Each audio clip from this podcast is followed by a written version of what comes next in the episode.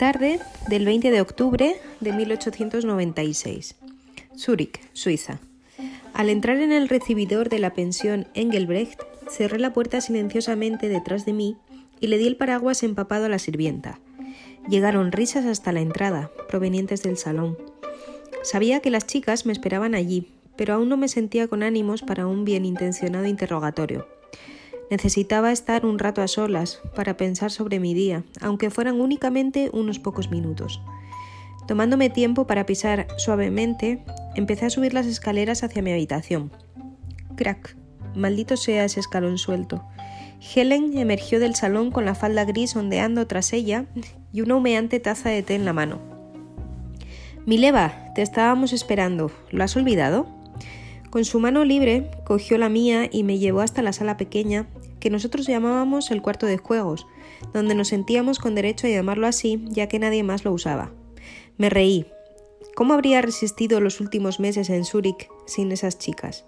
Milana, Ruchika y sobre todo Elena. Una hermana espiritual con un gran ingenio, modales amables y curiosamente una cojera similar a la mía. ¿Cómo había podido pasar ni un solo día sin tenerlas en mi vida? Hace muchos años, cuando papá y yo llegamos a Zúrich, no podríamos haber imaginado siquiera amistades como estas. Mi juventud, marcada por mis compañeros de escuela, alienación en el mejor de los casos, burlas en el peor, había sido una vida de soledad y conocimiento. O eso pensaba yo. Cuando bajamos del tren, tras un viaje a empujones de dos días desde nuestro hogar en Zagreb, Croacia, papá y yo estábamos un poco temblorosos. El humo del tren ondeaba por toda la estación de Zúrich y yo tenía que esquivar a la gente en el andén. Con un satchel en la mano, uno de ellos muy pesado con mis libros favoritos, me tambaleaba un poco mientras caminaba por la concurrida estación, seguida por mi papá y un hombre que llevaba nuestras maletas.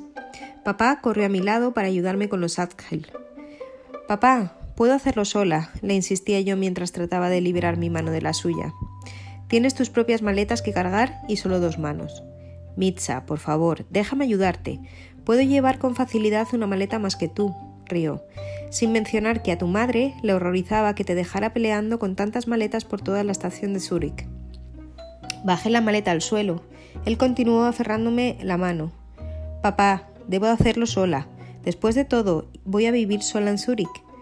Me miró un largo rato, como si la idea de mí viviendo en Zúrich acabara de registrarse en su mente, como si no hubiésemos trabajado por esa meta desde que era pequeña.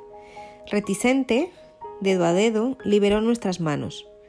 Era difícil para él y lo entiendo.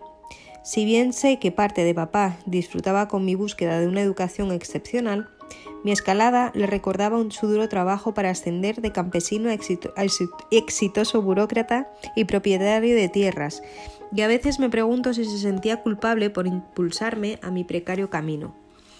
Había pensado durante tanto tiempo que en el premio de mi educación universitaria que supongo que nunca vislumbró despedirse de mí realmente y dejarme en este lugar extranjero. Salimos de la estación y nos detuvimos en las ajetreadas calles de Zúrich. La noche comenzaba a caer, pero la ciudad no estaba oscura. Me encontré con la mirada de papá y sonreímos asombrados. Solo habíamos visto una ciudad iluminada por el habitual brillo turbio de las lámparas de aceite. Luces eléctricas iluminaban las calles de Zúrich y eran inesperadamente brillantes. Bajo su brillo podía ver los detalles más finos en los vestidos de las damas que paseaban a nuestro, lado. Sus adornos eran más elaborados que los de la sobria vestimenta de Zagreb. Los caballos de un coche de alquiler pasaron sobre los guijarros de la estación y papá llamó al chofer. Mientras el hombre desmontaba para cargar nuestro equipaje en la parte trasera del vehículo, me envolví en mi chal buscando calor en el aire frío de la tarde. La noche antes de partir, mamá me había regalado el chal con rosas bordadas, con lágrimas pendiendo de las comisuras de sus ojos, pero sin llegar a caer. Solo más tarde comprendí que el chal era su abrazo de despedida, algo que podía tener conmigo, ya que ella debía quedarse en Zagreb con mis hermanos pequeños Sorka y Milos. Interrumpiendo mis pensamientos, el chofer me preguntó ¿Están aquí para ver los monumentos? No, respondió mi padre con un acento apenas perceptible. Siempre había estado orgulloso de su alemán sin errores gramaticales, su lengua hablada por los que tenían poder en Austria-Hungría. Era el primer paso que había dado para iniciar su escalada, solía decirnos cuando nos incitaba a practicarla. Hinchando ligeramente su pecho, dijo Estamos aquí para matricular a mi hija en la universidad. Las cejas del chofer se levantaron con sorpresa, pero se guardó la opinión. Universidad, ¿eh? Entonces supongo que irán a la pensión Engelbrecht o alguna de las otras pensiones de Plattenstrasse, dijo mientras sostenía abierta la puerta del coche para que entráramos. Papá hizo una pausa mientras esperaba a que yo me acomodara y luego le preguntó al conductor ¿Cómo sabe nuestro destino? Ahí es a donde llevo a muchos de los estudiantes del este de Europa para alojarse. Escuchando a papá gruñir como respuesta cuando se deslizó a mi lado, me di cuenta de que no sabía cómo interpretar ese comentario. ¿Era un insulto a nuestra herencia del Este? Habíamos oído que a pesar de que habían mantenido firmemente su independencia y neutralidad frente al despiadado imperio europeo que los rodeaba, los suizos bajaban la vista ante cualquier procedente del imperio austrohúngaro. Sin embargo, eran también las personas más tolerantes en otros aspectos, por ejemplo, a la hora de admitir a mujeres en la universidad. Una confusa contradicción, la verdad. Apuntando a los caballos, el conductor hizo sonar la fusta en el aire y el coche avanzó con un ritmo constante, calle abajo. Esforzándome por mirar atrás de la ventana, salpicada de barro, vi un tranvía eléctrico que zumbaba cerca del coche. ¿Has visto eso, papá? pregunté. Había leído sobre tranvías, pero nunca había visto uno. Su visión me llenó de regocijo. Era la prueba tangible de que la ciudad tenía un pensamiento avanzado, al menos en cuanto a transporte. Solo podía esperar que la forma en que los ciudadanos tratasen a las estudiantes fuera tan avanzada como decían los rumores que había escuchado. No lo he visto, pero lo he oído y lo he notado, respondió papá con calma y me apretó la mano. Yo sabía que estaba emocionado, pero que quería parecer sofisticado, especialmente tras el comentario del chofer. Me volví para abrir la ventana. Escarpadas y verdes montañas enmarcaban la ciudad, y juro que pudo oler hojas perennes en el aire. Seguramente las montañas estaban demasiado lejos como para compartir la fragancia de sus abundantes árboles. Sin importar la fuente, el aire de Zurich era, con mucho, más fresco que el de Zagreb, que siempre olía a caballo y cultivos quemados. Quizá la esencia venía del aire fresco que volaba desde el lago de Zúrich que bordeaba el lado sur de la ciudad. En la distancia, en lo que parecía ser la base de las montañas, vislumbré edificaciones de color amarillo pálido, de estilo neoclásico, acomodadas como telón de fondo a las agujas de las iglesias. Los edificios eran notablemente parecidos a los bocetos del Politécnico que había visto en mis papeles de la solicitud, pero mucho más grandes e imponentes de como los había imaginado. El Politécnico era un nuevo tipo de colegio dedicado a formar maestros y profesores para varias disciplinas científicas o matemáticas, y era una de las pocas universidades en Europa que concedía grados a mujeres. Aunque durante años fue prácticamente lo único con lo que soñé, me resultaba difícil asimilar que en unos escasos meses estaría por fin asistiendo al Politécnico. El coche se detuvo bruscamente, la ventanilla del conductor se abrió y este anunció nuestro destino. Plattenstrasse, 50. Papá le dio algunos francos a través de la ventanilla y abrió la puerta. Mientras el conductor bajaba nuestras maletas, un sirviente de la pensión Engelbrecht apareció en la puerta principal y bajó los escalones de la entrada para ayudarnos con el equipaje de mano. Entre las hermosas columnas que enmarcaban la puerta de la casa de cuatro pisos de ladrillo, surgió una atractiva y elegante pareja. ¿Señor Maric? preguntó el caballero de mayor edad y tamaño. Sí, y usted debe de ser el señor Engelbrecht, respondió mi padre con una ligera reverencia y un apretón de manos. Mientras los hombres intercambiaban saludos, la ágil señora Engelbrecht bajó las escaleras para acompañarme al interior del edificio. Una vez terminadas las formalidades, los Engelbrecht nos invitaron a tomar el té y los dulces que habían dispuesto en nuestro honor. Cuando seguíamos a los Engelbrecht desde la entrada hasta la sala, vi que papá dirigía una mirada probatoria al candelabro de cristal que colgaba frente al salón principal y que además hacía juego con los apliques de la pared. Casi podía escucharlo pensar. Este lugar es lo suficientemente respetable para mi mitza. Pero a mí la pensión me pareció aséptica y exageradamente formal comparada con mi casa. Los olores de la madera, el polvo y la comida condimentada eran inexistentes. A pesar de que los serbios aspirábamos al orden alemán, adoptado por los suizos, vi que nuestros intentos apenas rozaban los parámetros suizos de limpieza y perfección. Durante el té, entre dulces y algunas bromas, y bajo el persistente cuestionario de papá, los Engelbrecht nos explicaron cómo funcionaba su pensión. Los horarios establecidos para las comidas, las visitas y el aseo de la ropa y de la habitación. Mi padre, que anteriormente había sido militar, quiso saber sobre la seguridad de los inquilinos y sus hombros se iban relajando con cada respuesta favorable y con cada evaluación que hacía el elegante papel azul de las paredes y de las ornamentadas sillas grabadas reunidas alrededor de la gran chimenea de mármol. Sin embargo, nunca se relajaron por completo, porque papá quería una educación universitaria para mí casi tanto como yo. Pero la realidad de la despedida fue mucho más difícil para él de lo que yo hubiera podido imaginar. Mientras daba sorbos a mi té, oí risas, risas de chicas. La señora Engelbrecht notó mi reacción. ¡Ja! Has oído a nuestras jóvenes damas jugando a las cartas. ¿Quieres que te presente a las otras huéspedes? ¿Otras huéspedes? asentí, aunque deseaba desesperadamente decir que no con la cabeza. Mis experiencias con otras mujeres de mi edad generalmente terminaban mal. En el mejor de los casos teníamos unas pocas cosas en común. En los peores había sido humillada y maltratada por mis compañeros de clase, tanto hombres como mujeres, especialmente cuando se enteraban del calibre de mis ambiciones. Aún así, las normas de cortesía exigían que nos levantáramos y la señora Engelbrecht nos guió a través del salón hacia una habitación más pequeña y con diferente decoración. Candelabro y adornos de latón en vez de cristal, paneles de roble en vez de papel azul en las paredes y una mesa de juego en el centro. Cuando entramos, creí oír la palabra Karpiti y miré a papá, que estaba igual de sorprendido que yo. Era una palabra en serbio que usábamos cuando nos sentíamos decepcionados o estábamos perdiendo, y me pregunté quién podría haberla utilizado. Seguramente habíamos oído mal. Alrededor de la mesa había sentadas tres chicas, todas más o menos de la misma edad, con cabello oscuro y cejas pobladas, no muy distintas a las mías. Incluso vestían de manera muy similar, con rígidas y blancas blusas con lazos a la altura del cuello y simples faldas oscuras. Vestimenta seria, no como aquellos vestidos de color amarillo limón o rosa con volantes y elegantemente decorados usados por mujeres jóvenes como las que había visto en las calles cercanas a la estación.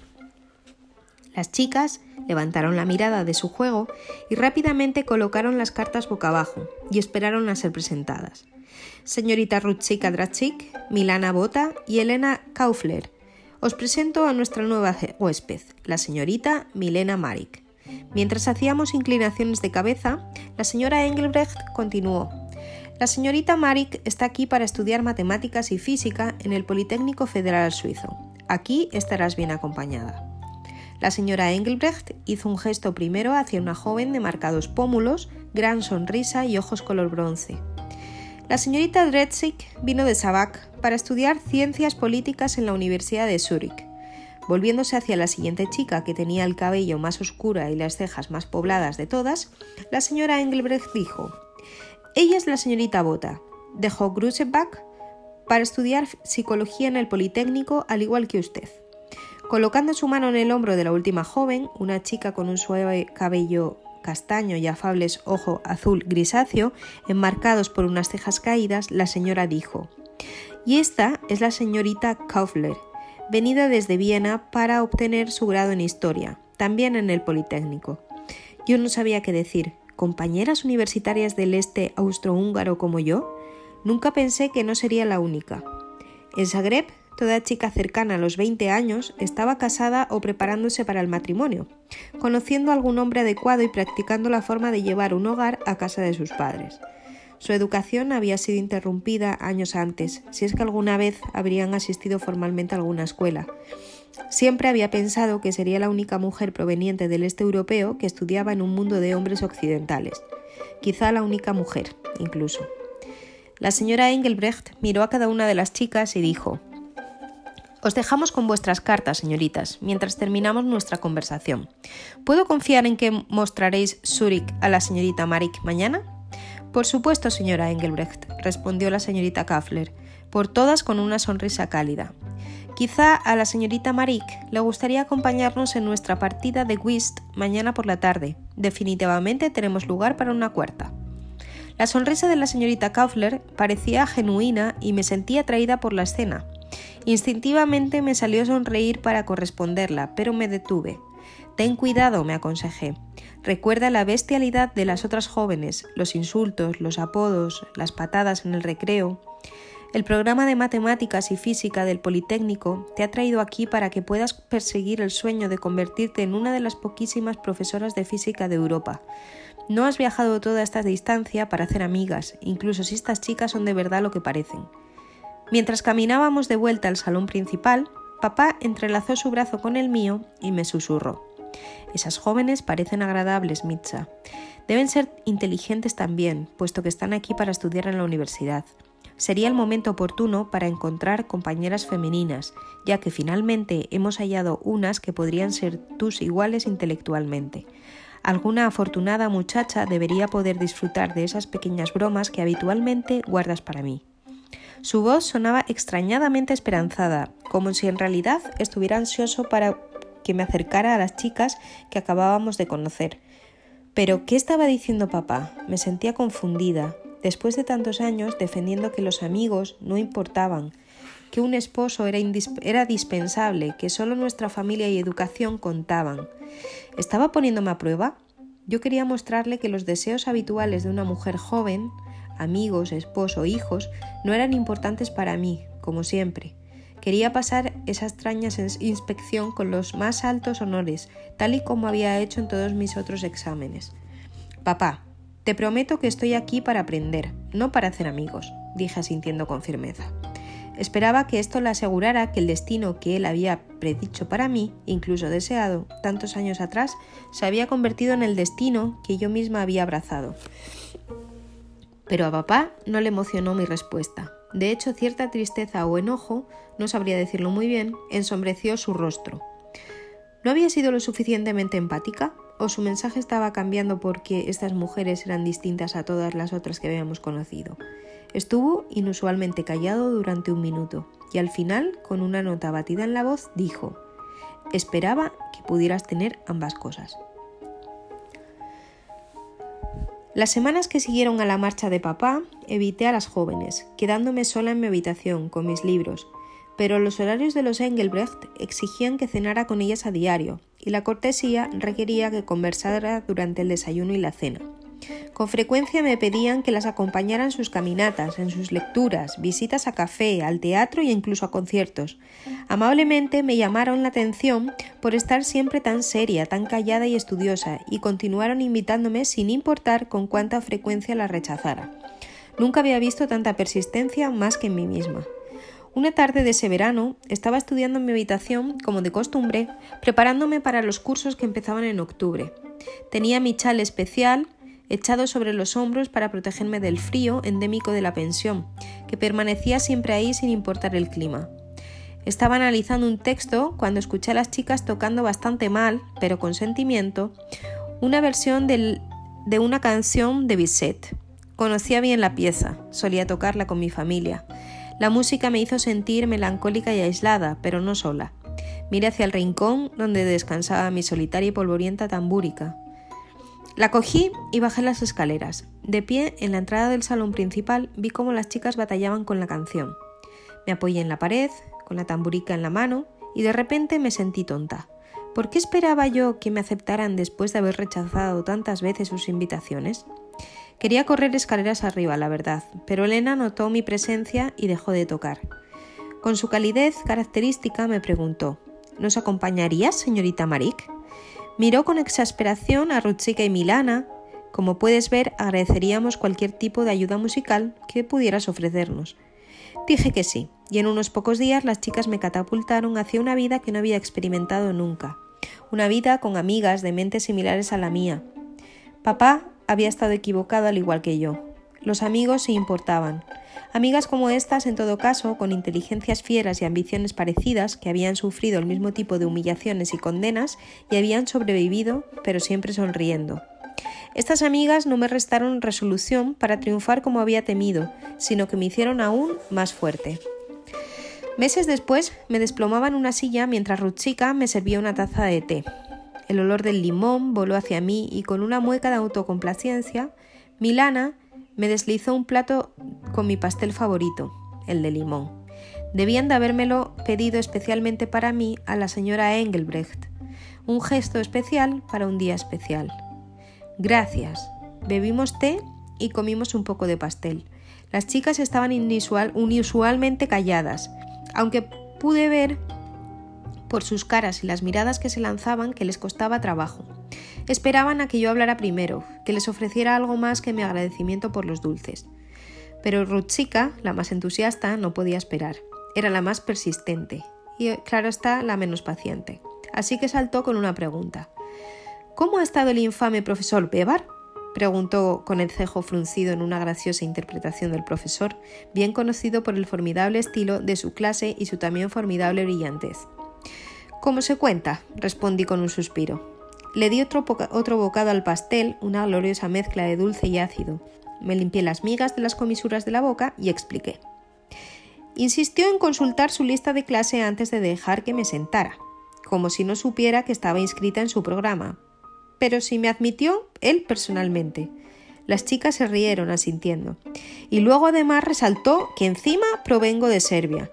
Las chicas dejaron de reírse. Rutsika y Milana habían experimentado humillaciones similares, pues también venían del imperio austrohúngaro. Incluso Elena, que era de la región más aceptable de Austria, había sufrido humillaciones por parte de sus profesores del Politécnico por ser judía.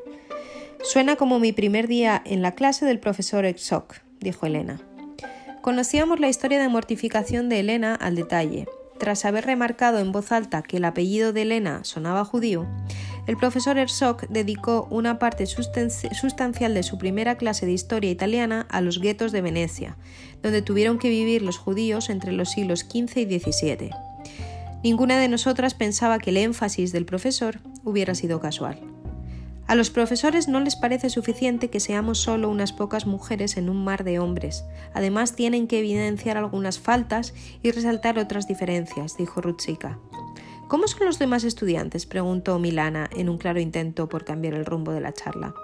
Normales, respondí. Las chicas se quejaron en solidaridad. ¿Presumidos? preguntó Milana. Exacto, dije. ¿Con mucho bigote? sugirió Rutsika con una risita. Exacto, ¿Con exceso de confianza? propuso Elena. Más que exacto. ¿Alguna hostilidad muy evidente? aventuró Elena, con una voz más solemne y precavida. Era muy protectora, una especie de madre para el grupo, especialmente para mí. Desde que le había contado lo que me había ocurrido en mi primer día de clase en Zagreb, en la preparatoria real clásica, una historia que no había compartido con nadie, Elena era extremadamente cuidadosa conmigo. Ninguna de las otras había experimentado tal violencia, pero todas habían sentido la amenaza bullente bajo la superficie en una u otra ocasión. No, aún no. Esas son buenas noticias, exclamó Rutsika siempre optimista. Le decíamos que creaba rayos de luz en las tormentas oscuras. Ella decía que era una condición necesaria para nosotras y nos recomendaba siempre hacer lo mismo.